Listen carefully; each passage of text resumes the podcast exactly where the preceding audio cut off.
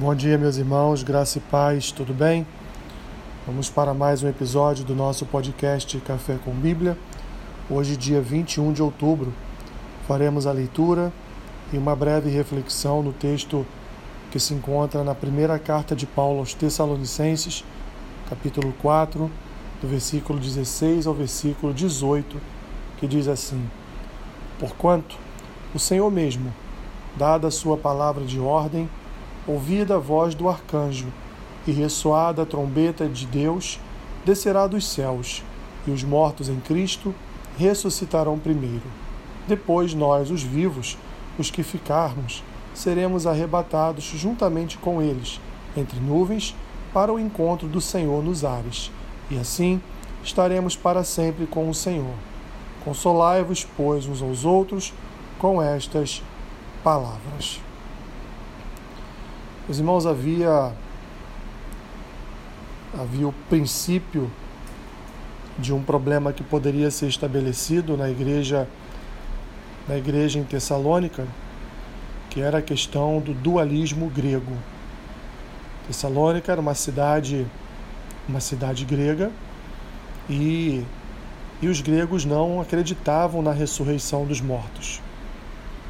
Os gregos, eles seguiam uma doutrina, o dualismo, em que eles acreditavam que a alma era imortal, mas e o corpo era um corpo um corpo mau.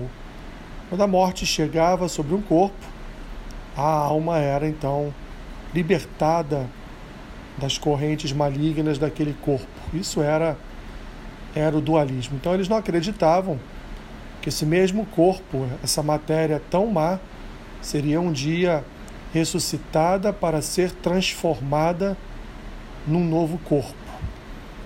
Então, Paulo, com o intuito de, de dirimir este conflito e de trazer a realidade das Escrituras à igreja de Tessalônica, ele então, nesta parte da sua palavra, ele fala a respeito da ressurreição dos mortos, da vinda do Senhor.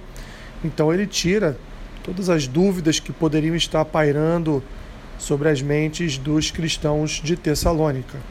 Ele então, a partir do versículo 16, ele traz para a igreja a realidade da volta de Cristo, como se dará a volta de Cristo, ou seja, pelo ressoar de uma trombeta, é, pela voz de um arcanjo, Deus então, o Senhor então descerá dos céus e aqueles que morreram com Cristo, aqueles que estão dormindo em Cristo, eles serão os primeiros a ressuscitarem. Paulo então traz uma uma escalada quase que hierárquica de como se dará essa ressurreição e como se dará essa transformação.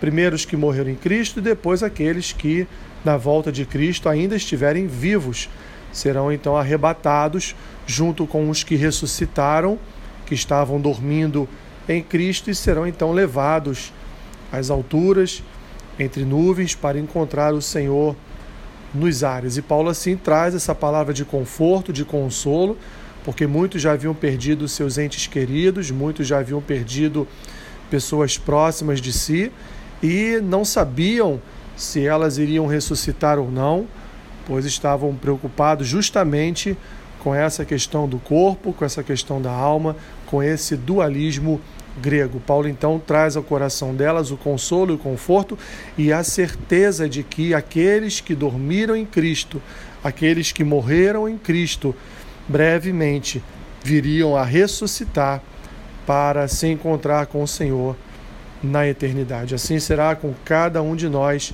meus irmãos. Morreremos em Cristo dormiremos em Cristo e ressuscitaremos em Cristo para a vida eterna. Senhor, te damos graças neste dia e mais uma vez te agradecemos pela instrução da tua palavra. Abençoe o dia do meu irmão, da minha irmã. Seja com eles, Senhor, em tudo o que eles farão no dia de hoje. Abençoe-os, em nome de Jesus. Amém. Que Deus te abençoe, rica e abundantemente. Amém.